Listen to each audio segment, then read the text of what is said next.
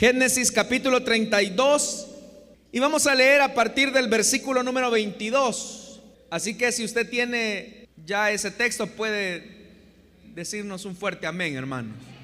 Génesis capítulo 32, versículo 22 dice la palabra del Señor. Aquella misma noche Jacob se levantó, tomó a sus dos esposas, a sus dos esclavas y a sus once hijos y cruzó el vado del río Jaboc. Una vez que lo habían cruzado, hizo pasar también todas sus posesiones, quedándose solo. Entonces un hombre luchó con él hasta el amanecer. Cuando ese hombre se dio cuenta de que no podía vencer a Jacob, lo tocó en la coyuntura de la cadera y ésta se le dislocó mientras luchaban. Entonces el hombre le dijo, suéltame, que ya está por amanecer. No te soltaré hasta que me bendigas, respondió Jacob. ¿Cómo te llamas? le preguntó el hombre. Me llamo Jacob, respondió. Entonces el hombre le dijo, ya no te llamarás Jacob, sino Israel, porque has luchado con Dios y con los hombres y has vencido. ¿Y tú cómo te llamas? le preguntó Jacob. ¿Por qué preguntas cómo me llamo? le respondió el hombre. Y en ese mismo lugar lo bendijo. Jacob llamó a ese lugar Penuel porque dijo, he visto a Dios cara a cara y todavía sigo con vida.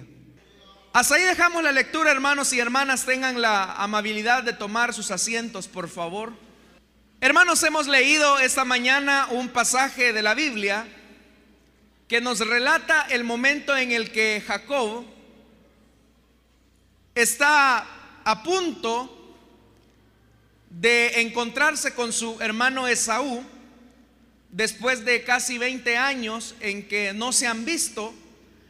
A partir de aquel incidente, hermanos, donde Jacob tiene que huir de la casa de sus padres, porque Esaú había resuelto matar a su hermano una vez su padre Isaac hubiese muerto. Y esto se debía porque Jacob había de manera muy astuta robado y apropiándose de la o apropiándose de la primogenitura que legalmente le correspondía a Esaú. Cuando Jacob huye, va a parar con uno de sus parientes llamado Labán, que tenía dos hijas, una era Lea y otra Raquel. La escritura nos enseña que Jacob se enamora de Raquel y llega a un acuerdo con Labán para casarse con una de esas mujeres, que era Raquel. Usted sabe que Jacob tuvo que trabajar siete años por la que se suponía que era, le, le iban a entregar, pero al fin de cuentas le entregan a la hija mayor que era Lea. Jacob frustrado, decepcionado, comienza a tomar el trago amargo de lo que él mismo había sembrado. Él había sembrado mentira para con su padre, ahora la mentira le está creciendo a él. Y la prueba más evidente es ese hecho que le están entregando a la que él no amaba que era la hija mayor de Labán, es decir, Lea. Pero Jacob resuelve y dice que él quiere trabajar por Raquel. Lo que van a hacer ahora es que le van a dar a Raquel por adelantado, pero él tendrá que trabajar otros siete años más. En total va a trabajar 14 años para Labán por las hijas de él.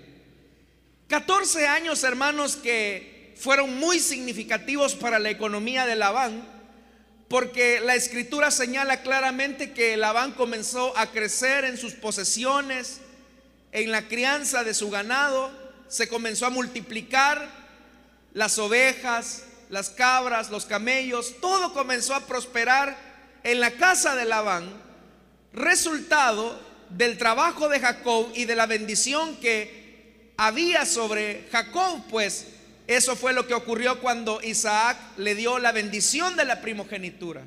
Todo lo que Jacob hacía y emprendía era bendecido por Dios. Pero después de esos 14 años, hermanos, Jacob llega a la cuenta que tiene que hacer algo para, para sí mismo y para su familia. Y es ahí donde llegan a un acuerdo con Labán y le dice, es necesario que yo ahora que he pagado por tus dos hijas estos 14 años de trabajo, es necesario que ahora yo me haga de mis propias posesiones. Y Labán, muy astuto, sabía que Jacob era una persona que le había traído muchas bendiciones, muchas riquezas. Le dice a Jacob, ¿y cuál es el salario que pides? Y es ahí donde Jacob le tiene que decir a su suegro y le dice, no, yo no, no, quiero un salario monetario como tal. Lo que vamos a hacer, le dice, es que todas las ovejas y las cabras manchadas, rayadas y moteadas van a ser mi pago.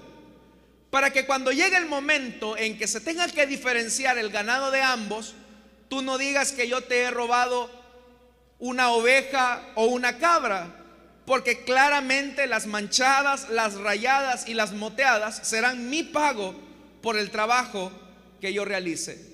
Y Labán, que era un astuto, un vivo, dijo, bueno, de aquí que salgan ovejas manchadas, rayadas y moteadas, pues va a tener que esperar mucho tiempo Jacob y en tanto que mi ganado va a ser el más grande porque es más fácil que las ovejas salgan de un solo tono a que salgan rayadas, moteadas o manchadas. Y Labán aceptó. El problema es que ya el Señor le había dado una bendición a Jacob y eso produjo que las ovejas comenzaran a multiplicarse, pero las manchadas, las moteadas y las rayadas. Llegó a tal punto el crecimiento del ganado de Jacob que eso comenzó a generar la envidia en la casa de Labán y especialmente con sus hijos, los varones.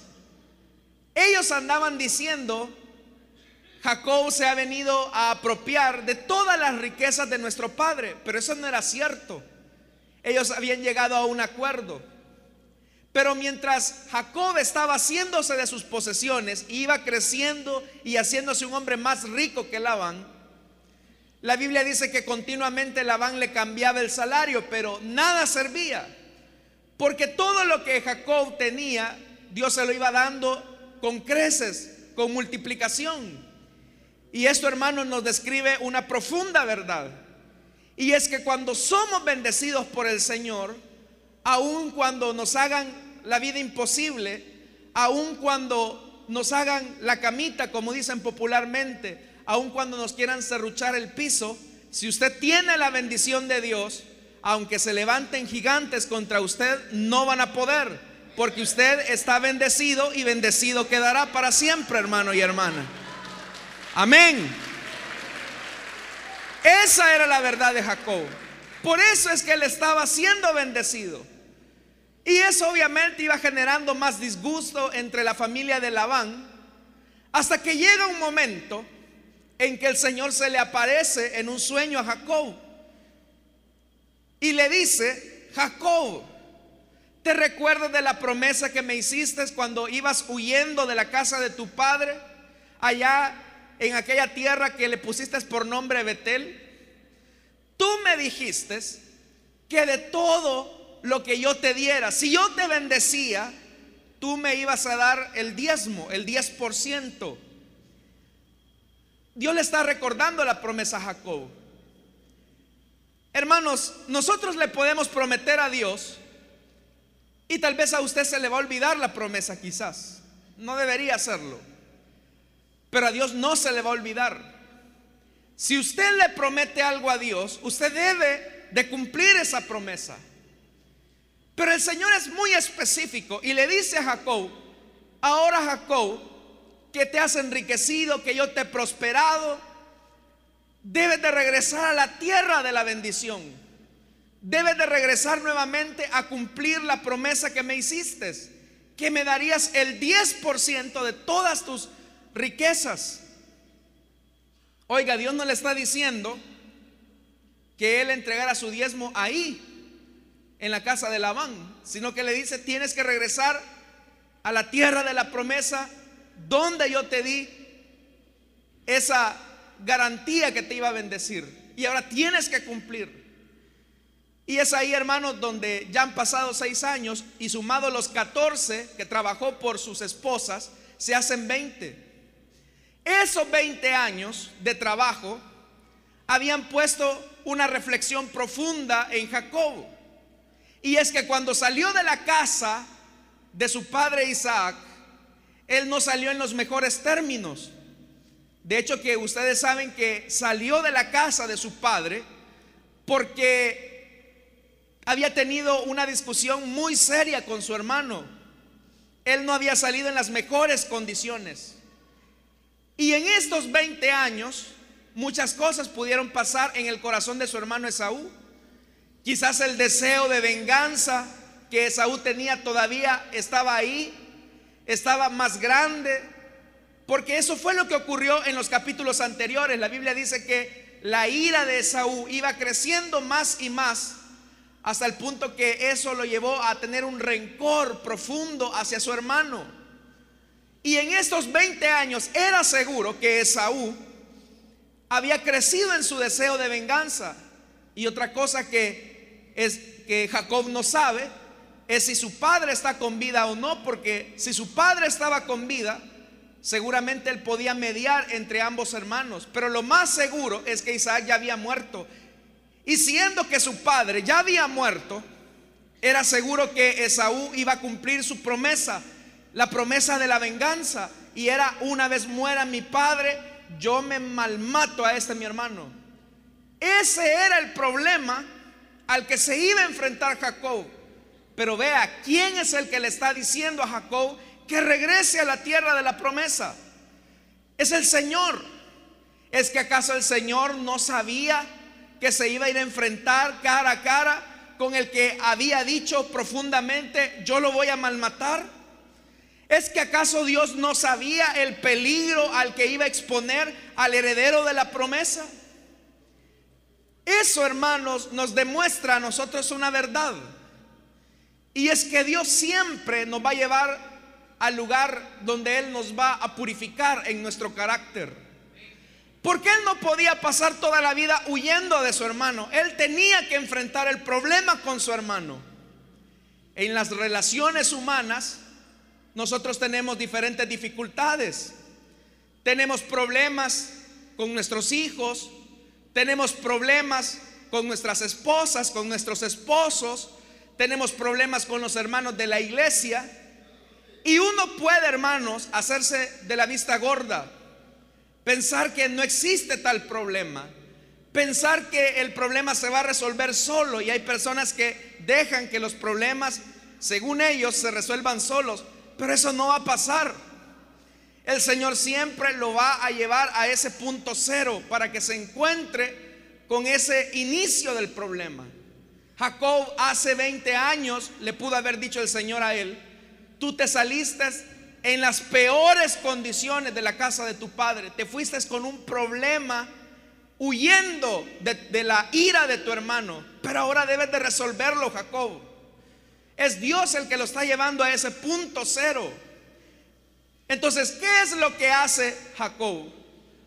Jacob lo que hace es que dice la Biblia que después de que unos ángeles le visitan, y eso aparece en el capítulo 32, y a ese lugar se le llama Mahanaim, dice la Biblia que él lo que hizo fue, voy a enviarles unos mensajeros a mi hermano Esaú, y le voy a decir, mi señor Esaú, su siervo Jacob nos ha enviado a decirle que él ha, ha vivido en la casa de Labán todo este tiempo y que ahora tiene vacas, asnos, ovejas, esclavos y esclavas, le manda este mensaje con la esperanza de ganarse su favor.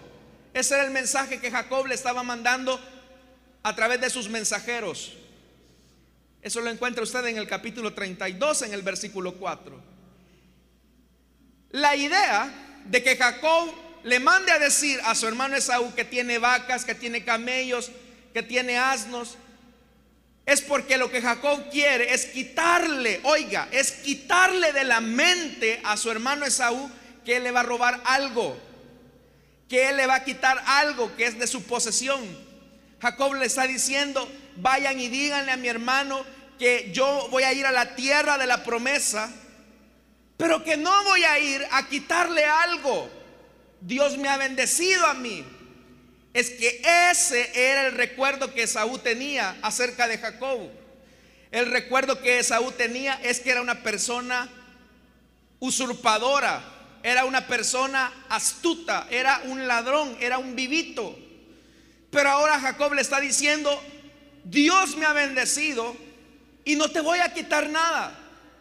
La Biblia dice que efectivamente los mensajeros llegan donde Esaú y le dicen el recado, tu hermano viene a encontrarse contigo. Pero dice la Biblia, siempre en ese capítulo 32, en el versículo 6, dice que cuando los mensajeros regresaron, es decir, cuando regresaron de la casa de Esaú, le dijeron a Jacob, fuimos a hablar con su hermano Esaú y ahora viene al encuentro de usted. Y vea, acompañado de 400 hombres. Por lo que dice ese versículo 6, Esaú no tuvo una respuesta para los mensajeros, sino que la determinación de Esaú fue, vayan y díganle a mi hermano que lo voy a ir a encontrar y que me voy a hacer acompañar de 400 hombres.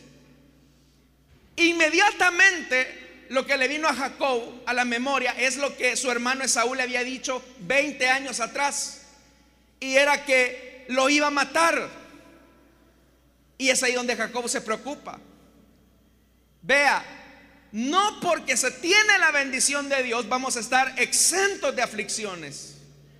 Porque el mismo Señor Jesús lo dijo, en el mundo tendréis aflicción. Y a ese punto iba a llegar Jacob, al momento de la aflicción. Ahora se tenía que encontrar cara a cara con su hermano Esaú, al que le había robado la primogenitura, al que le había robado la bendición. Pero ahora resulta que Saúl no viene solo, viene con 400 hombres. Estos 400 hombres, obviamente, era un buen destacamento militar y Jacob se preocupa.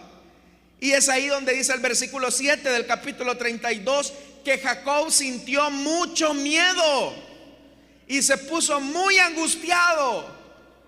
Pero no pierda de vista algo. ¿Quién le había dicho a Jacob que regresara a la tierra de Canaán? Era el Señor. ¿Es que acaso el Señor lo está llevando a ese punto de miedo y de angustia? Sí. Porque el miedo y la angustia lo que van a producir en usted es la formación de su carácter. Porque estando en angustia y estando con miedo, Usted está completamente solo, se da cuenta que no tiene la capacidad suficiente para enfrentar el problema. Y ese mismo miedo lleva a Jacob a tomar una decisión que era lo único que él podía hacer. El campamento de Jacob era grande. Él lo que dice es, voy a dividir mis dos campamentos en dos grupos, de tal forma que si Esaú decide atacar a un campamento, el otro tendrá el tiempo para huir. Pero ahí es, hermano, cuando Jacob llega a orar, después de que él ha armado ese grupo, vea lo que dice el versículo 9. Es el tiempo de la angustia, es el tiempo de la aflicción de Jacob.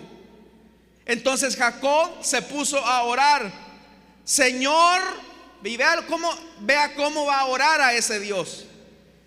Entonces Jacob se puso a orar y dijo, Señor Dios de mi abuelo Abraham y de mi padre Isaac, que me dijiste que regresara a mi tierra y a mis familiares y que me harías prosperar.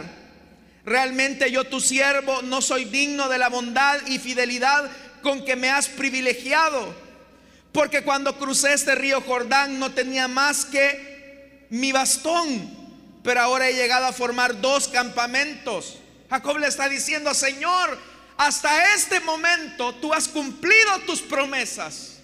No has mentido, tú me has prosperado. Pero vea lo que le dice Jacob en su angustia. Versículo 11. Líbrame, líbrame del poder de mi hermano Esaú, pues tengo miedo de que venga a matarme a mí, a las madres y a los niños. Tú mismo afirmaste que me harías prosperar y que mis descendientes serían tan numerosos como la arena del mar que no se puede contar. Entonces, Jacob está orando y hay una importante lección ahí. Y es que en los momentos de angustia, en los momentos de aflicción, en los momentos de prueba, donde Dios está puliendo nuestro carácter, es cuando tenemos que volcarnos a la oración. Jacob tenía presente una verdad. Y es que ese Dios estaba ahí para él. Pero vea la relación que Jacob establece con Dios. Él dice, Dios de mi antepasado Abraham, de mi abuelo Abraham, Dios de mi padre Isaac. ¿Qué está haciendo ahí Jacob? Está diciendo, es el Dios de ellos, no es el mío todavía. Eso va a ocurrir más adelante cuando Dios verdaderamente se convierta en el Dios de Jacob. Ahora, ahí hay un punto, hermanos, importante. Jacob más adelante, después de la oración, dice que él le armó un regalo. Era un regalo de paz, una ofrenda de paz para su hermano. Y vea lo que dice. Versículo 13, Jacob pasó la noche en aquel lugar y de lo que tenía consigo escogió como regalo para su hermano Esaú. Ve el regalito que le va a mandar. 200 cabras, 20 chivos, 200 ovejas, 20 carneros, 30 camellas con sus crías, 40 vacas, 10 novillos, 20 asnas y 10 asnos. Ese es el regalo que le está armando a Esaú, para aplacar la ira, para decirle a Esaú, Esaú, no he venido de regreso a la tierra de la bendición para robarte. Al contrario, te vengo a ofrecer este regalo de paz, este regalo de conciliación. ¿Y qué era lo que pretendía Jacob con ese presente? Era aplacar la ira de su hermano. Porque el recuerdo que tenía Esaú era de que Jacob era un usurpador, era un ladrón. Pero ahora Jacob está devolviendo, está diciendo, yo te quiero dar este presente.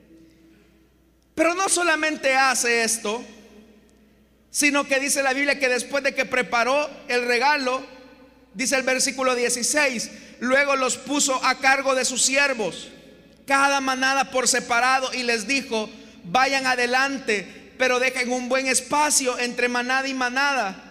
Al que iba al frente le ordenó, cuando te encuentres con mi hermano Esaú y te pregunte de quién eres, a dónde te diriges y de quién es el ganado que llevas, le contestarás es un regalo para usted, mi señor Esaú, que de sus ganados le manda a su siervo Jacob. Vea la posición de Jacob. Él está diciendo, se lo manda a su siervo Jacob. Él no ha venido a enseñorearse de usted. Y vea más, cuando se encuentren con Esaú, le dirán todo esto y añadirán, versículo 20, su siervo Jacob viene detrás de nosotros Jacob pensaba, lo apaciguaré con los regalos que le llegarán primero y luego me presentaré ante él y tal vez así me reciba bien. De esta manera los regalos lo procedieron, pero Jacob se quedó esa noche en el campamento. Él dijo, voy a tratar la manera de hacer las paces con mi hermano enviándole este regalo. Pero hay una verdad, hermanos. Y es que cuando tenemos conflictos personales con alguien, usted no los puede resolver por la vía humana. Usted que tiene la bendición de Dios no puede ni debe resolver los conflictos interpersonales por la vía humana. Porque cuando usted mete las manos donde Dios tiene que intervenir, lo que va a hacer es arruinar y detener los procesos que Dios lleva con una persona. Dios tenía que tratar con Esaú, era verdad. Pero Jacob entonces es donde llega a esa resolución. Él todavía sigue angustiado. Él está seguro, o más bien dicho, él no está seguro que con los regalos va a apaciguar la ira de su hermano. Y es ahí donde hemos leído los versículos esta mañana. Y dice el versículo 22, aquella misma noche Jacob se levantó, tomó a sus dos esposas, a sus dos esclavas y a sus once hijos y cruzó el vado del río Jaboc. Y dice que una vez que los había cruzado hizo pasar también todas sus posesiones. Y una vez los cruzó, él se quedó al otro lado y se quedó solo. Es que eso hace la angustia. Es que eso hace los problemas no resueltos. Lo hacen quedarse solo. Y Jacob se ha quedado solo. Sabe que tiene una diferencia con su hermano Esaú, pero se ha quedado solo. Hermanos, ante los problemas de la vida, las aflicciones que Dios permita, las pruebas que Dios nos coloque en el camino, es para que nos quedemos solos. Porque al quedarnos solos, vamos a tener un encuentro real con Dios. Cuando buscamos, hermanos, el consuelo que en el amigo, en el compadre, que en las redes sociales, que en el trabajo, en el activismo, usted no resuelve su problema. Hay gente que tiene problemas interpersonales, problemas económicos, problemas familiares, problemas en la iglesia y lo que busca es, voy a ver qué hago para distraerme la mente. Voy a ver qué hago para tratar de olvidarme que tengo un problema. Pero no, hermanos, ahí nos vamos por el mal camino. Porque al hacer todas esas cosas, lo que estamos haciendo es nublarnos, es impedir que la solución llegue por la vía divina. Al quedarnos solos nos damos cuenta de nuestra incapacidad de resolver nuestros conflictos. Y vea, hermano y hermana, una vez dice que los hizo cruzarse y él se quedó solo, dice el verso 24. Entonces apareció un hombre que luchó con él hasta el amanecer. Aquí hay que leer bien la Biblia. No dice que luchó contra él, sino que dice que luchó con él hasta el amanecer. Toda la noche Jacob pasó en una lucha continua. Y es esa noche de culpa, es esa noche de lágrimas, es esa noche de rebobinar el cassette, por decirlo así, y recordar lo que se hizo mal en el pasado y decir, es que la verdad me comporté mal. De verdad que le hice alusión a mi nombre. Le robé la bendición a mi hermano. Y era una noche de culpa. Pero Jacob estaba, dice la Biblia, luchando con este hombre. Y esa lucha, hermanos, era una lucha de cuerpo a cuerpo. Para que tengamos una idea, lo que Jacob estaba haciendo es, es que yo he sido malo. Es que por eso es que mi hermano me quiere matar. Es Jacob el que está diciendo eso. Está luchando con el ángel. Pero vea, dice la Biblia, que ya estaba llegando al amanecer. Es decir, que ya la oscuridad estaba llegando a su fin. Y dice que cuando ese hombre se dio cuenta de que no podía vencer a Jacob, porque Jacob estaba necio en su culpa. Jacob estaba neciando su pasado. Jacob estaba lamentándose. Pero se le había olvidado quién era el que lo había llamado a que regresara a la tierra de Canaán. Era el Señor. ¿Quién era este hombre? Este hombre que se le aparece en la noche a Jacob es nuestro Señor Jesús. Ya lo vamos a ver más adelante. Es lo que la Biblia llama teofanía que son esas apariciones eh, de Dios con los hombres. Y dice la Biblia que mientras él estaba luchando y ya se acercaba el amanecer, Jacob no tenía una respuesta, él siguió luchando. Hermanos, ante una angustia, ante una aflicción, ya lo dijimos, hay que orar, orar sin cesar. Pero no solamente orar por orar, sino que orar con un objetivo, orar con una determinación. El problema de los cristianos hoy en día es que ya no oramos. Pasamos más entretenidos en las redes sociales, en la televisión, haciendo un montón de cosas, tratando de olvidar los problemas, creyendo que así se resuelve la vida. Pero eso no va a ocurrir nunca. Necesitamos tener ese encuentro con Dios, estar completamente solos, orando, clamando. Hay gente que pone a orar a medio mundo. Hermano, hay ora por mí. Y él se va a la hamaca a acostarse. Hermana, hay hora por mí. Y él se va a encender la televisión o a andar en las redes sociales. Pero el que quiere seguir, el que quiere conseguir una respuesta de parte de Dios, el que quiere, hermanos y hermanas, alcanzar la bendición de Dios, la respuesta de Dios, tendrá que orar sin cesar como la viuda, que insistentemente estaba ahí. A Jacob no le importó que fuera la una de la mañana, las dos de la mañana, las tres de la mañana, ya él estaba cansado. Ya casi aparecía el sol de la mañana. Y vea, el Señor lo notó. Y el versículo 26 dice, entonces el hombre le dijo, suéltame, suéltame que ya está por amanecer. Se acabó el tiempo, Jacob. Ya me voy. Pero Jacob tenía algo y era que era persistente. Y la persistencia, hermanos y hermanas, habla de un carácter labrado. El que no tiene carácter renuncia a las primeras de cambio. El que no tiene carácter tira los proyectos cuando las cosas se ponen complicadas. El que no tiene carácter renuncia a ser líder cuando ya no llegan a la célula. El que no tiene carácter, hermanos, es el que tira la toalla cuando ya están casi a punto de recibir la bendición. Por eso, la evidencia de un carácter labrado es la persistencia. Persista. Aunque vea que cada vez la noche se pone más oscura, persista.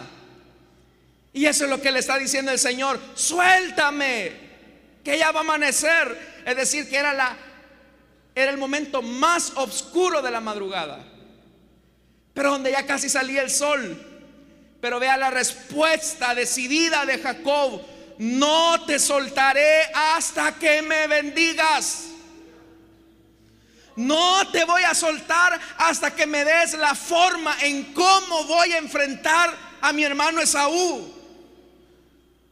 Yo ya hice lo que podía, dividir los dos campos dividir mis posesiones entre dos campamentos. Ya le envié un regalo de paz, es lo que yo puedo hacer.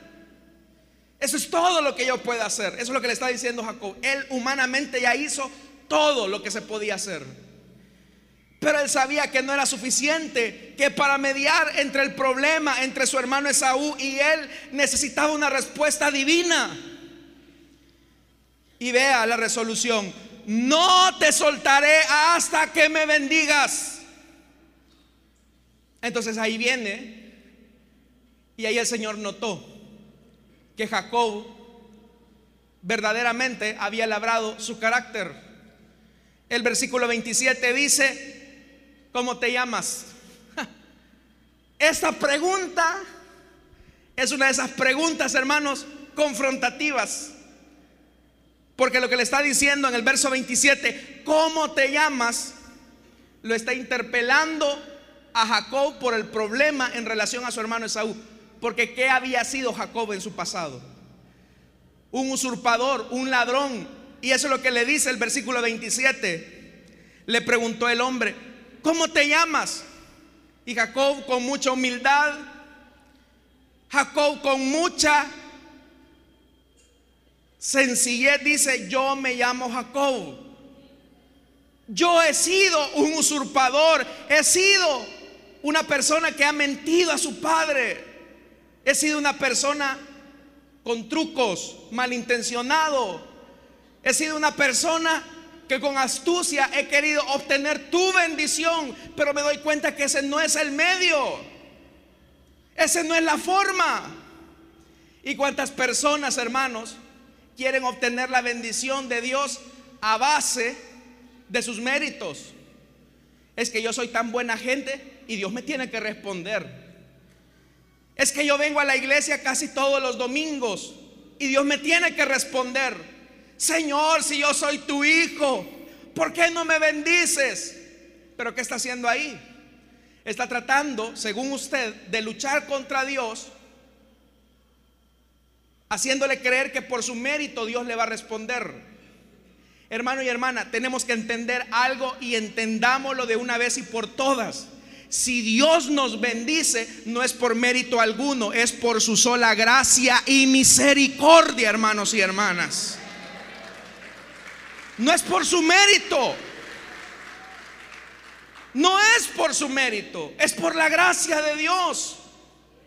Si Dios le va a dar algo, le da una bendición, le da un privilegio, le da una respuesta, no es, hermano y hermana, porque usted sea una buena persona. Porque si fuera por eso, ninguno de nosotros estaríamos acá. Y Jacob dice, Señor, mira, yo te digo la verdad, yo soy Jacob, soy usurpador, soy un ladrón. Y es verdad, yo no merezco tu respuesta. Pero ahí hay un principio importante. Y es el principio del arrepentimiento. Esta es la conversión de Jacob.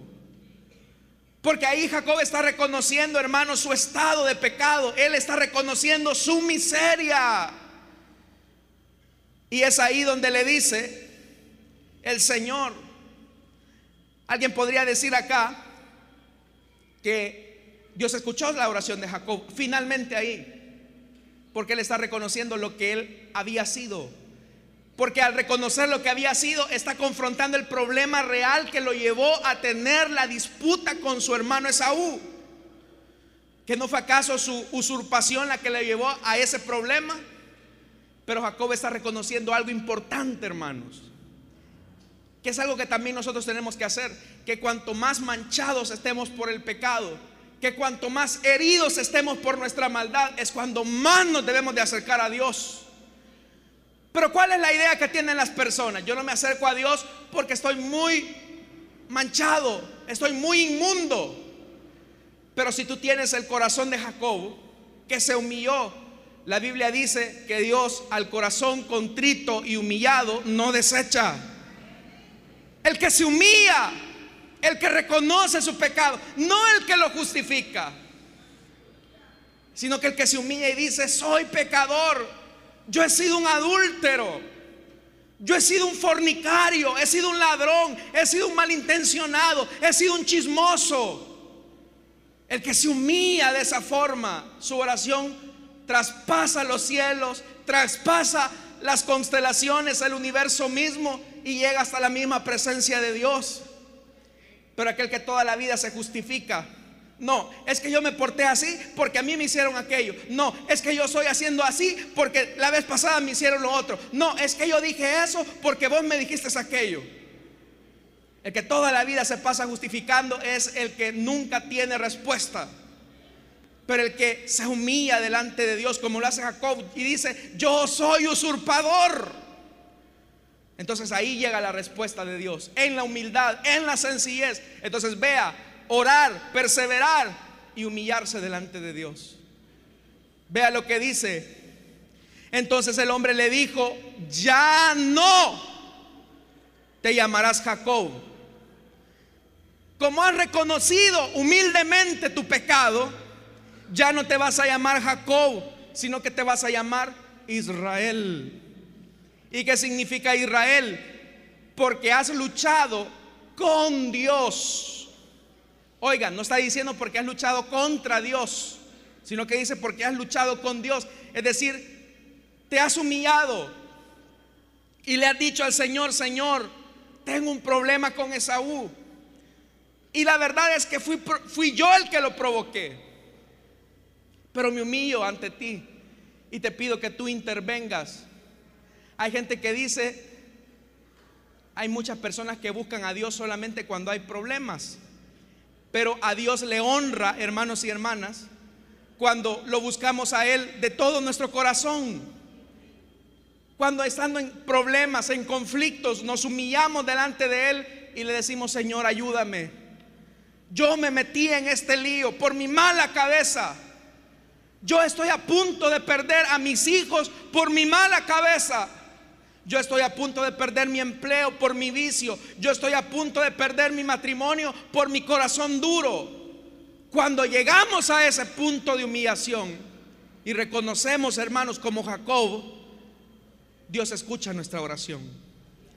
Y Él le dice, ahora ya no vas a pelear solo ante los problemas de la vida, ahora yo voy a pelear contigo. Y ya no te vas a llamar Jacob, sino que te vas a llamar Israel, el que pelea con Dios, con los hombres y los vence, dice. Ya no te llamarás Jacob, sino Israel, porque has luchado con Dios y con los hombres y has vencido. Él está diciendo, has vencido Jacob, Israel, perdón. Has vencido Israel. Y como Jacob sabía que el cambio de nombre implicaba un cambio de naturaleza, ya ahí Jacob ya tenía la bendición. Vea, él se siente bien atrevido y ya rangueando, porque dice la Biblia que el ángel le dislocó el muslo. Rangueando, dice la Biblia que en el versículo 29 le dice, ¿y tú cómo te llamas? Le preguntó Jacob. ¿Por qué me preguntas cómo me llamo? Le respondió el hombre. Pero dice, y en ese mismo lugar lo bendijo. No puede haber bendición sin humillación. Dios no lo va a bendecir. Dios no me va a bendecir hasta que no nos humillemos delante de Dios. Humillaos bajo la poderosa mano de Dios. Eso es lo que debemos de hacer. Humillarnos delante de Dios. Porque al humillarnos, hermanos, es cuando finalmente Dios nos va a bendecir con la respuesta que tanto necesitamos. Y dice la Biblia, y en ese mismo lugar lo bendijo. Verso 30, Jacob llamó a ese lugar Penuel, porque dijo, he visto a Dios cara a cara y todavía sigo con vida. Ve hasta dónde había visto, hasta dónde había llegado la bendición del Señor con Jacob por su humillación. Hasta dónde lo había llevado la aflicción para que tuviera un encuentro con Dios. Esa situación difícil que usted está atravesando, que Dios ha permitido en cualquier área de la vida, en su matrimonio, en su familia, con sus hijos, en su trabajo, con su salud, y que lo ha llevado a esa posición de estar solo, es para que se encuentre con el Señor y vea la poderosa mano de Dios que es capaz de bendecirlo en medio de su aflicción. Pero es importante humillarnos. Es importante humillarnos, es importante reconocer nuestra falta. Porque como ya lo dije, al corazón contrito y humillado, el Señor no desecha. Así que hermanos, si usted quiere resolver sus problemas humanamente, usted va a sentirse muy inseguro, muy insatisfecho. Pero cuando queremos resolver los problemas, como Dios lo hace, o como Dios lo quiere hacer, vamos a tener la victoria. Así que, ¿cuántos están confiando en el Señor, hermanos y hermanas? Entonces, si usted confía en el Señor, Dios le va a bendecir en esta misma mañana, en este lugar, porque para siempre es su misericordia. Al corazón contrito y humillado, Él no desecha. Él no desecha. Amén, hermanos. Amén, hermanos. Cerremos nuestros ojos entonces esta mañana. Teniendo nuestros ojos cerrados y nuestro rostro inclinado.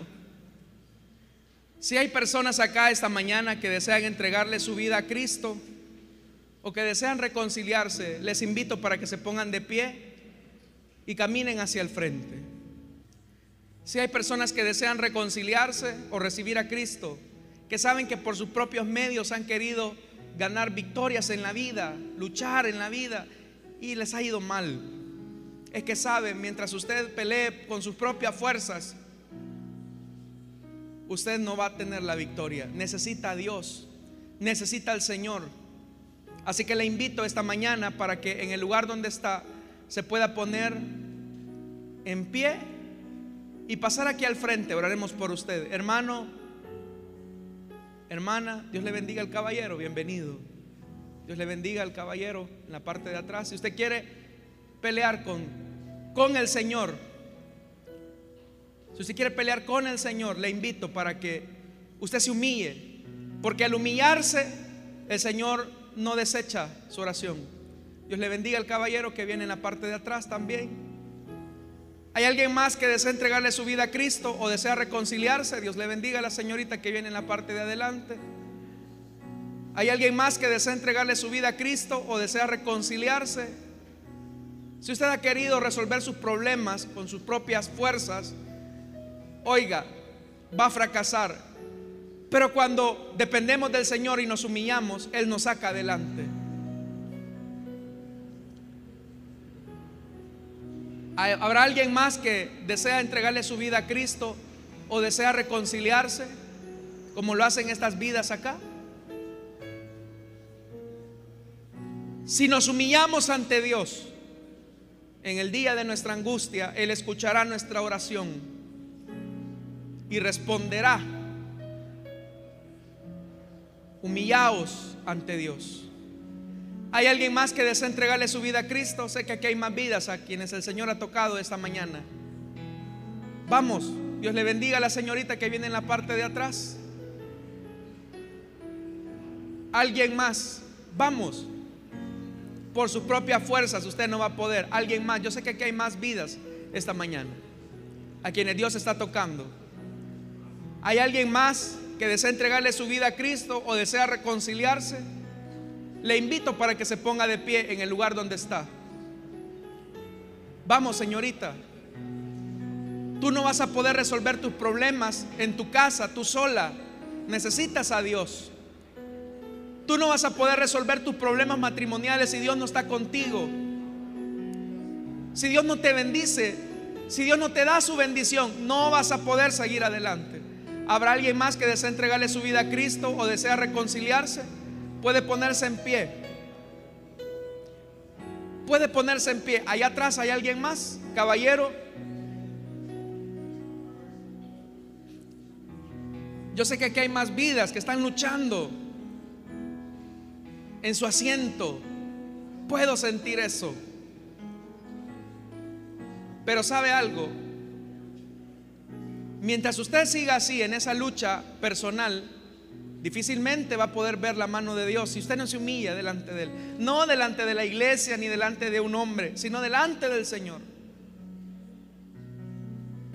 Hasta que le decimos al Señor que somos pecadores, que no merecemos su favor, es cuando el auxilio de Dios viene. ¿Hay alguien más que desea entregarle su vida a Cristo? ¿Que quiere recibir la paz de Dios? Cierro la invitación ya. Dios le bendiga al caballero que viene aquí. ¿Hay alguien más? Ya estoy a punto de cerrar esta invitación. Pero sé que aquí hay más vidas. Vamos.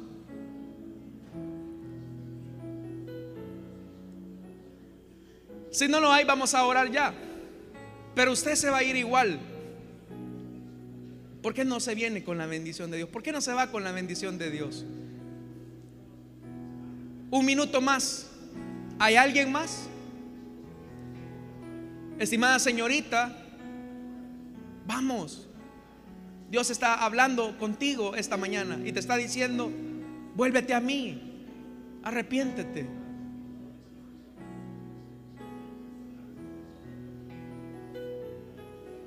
¿Hay alguien más?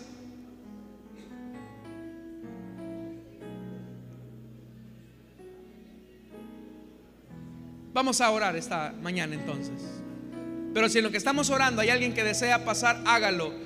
También para ustedes la invitación, estimado oyente de la radio. Usted solo no va a poder. Usted solo no va a poder enfrentar su pasado. Usted solo no podrá salir adelante si Dios no está con usted. Dios quiere cambiarlo, quiere hacerle una nueva persona. ¿Por qué no le dedica su vida a Él como lo han hecho estas personas acá? Oremos. Padre que estás en los cielos, te damos las gracias por la oportunidad que tú nos das, Señor, de escuchar tu palabra. Te damos las gracias por estas vidas, Señor, que humilladas reconocen tu señorío. Te necesitan, Señor. Dales la oportunidad del nuevo nacimiento, Señor. Señor amado, perdónalos, lávalos, límpialos. Dales una nueva vida en tu Hijo Jesucristo. Que tu Espíritu Santo, Señor, venga a morar en ellos y los ayude a luchar ante los desafíos de la vida. Que no serán fáciles, que siempre habrán problemas, pero que tomados de tu mano, Señor, hemos de salir en victoria. Hoy ellos rededican su vida a ti, Señor. En el nombre de Jesús. Amén y amén. Gloria al Señor, hermanos y hermanas. Le damos la bienvenida a nuestros hermanos. Más fuerte, hermanos y hermanas, ese aplauso al Señor.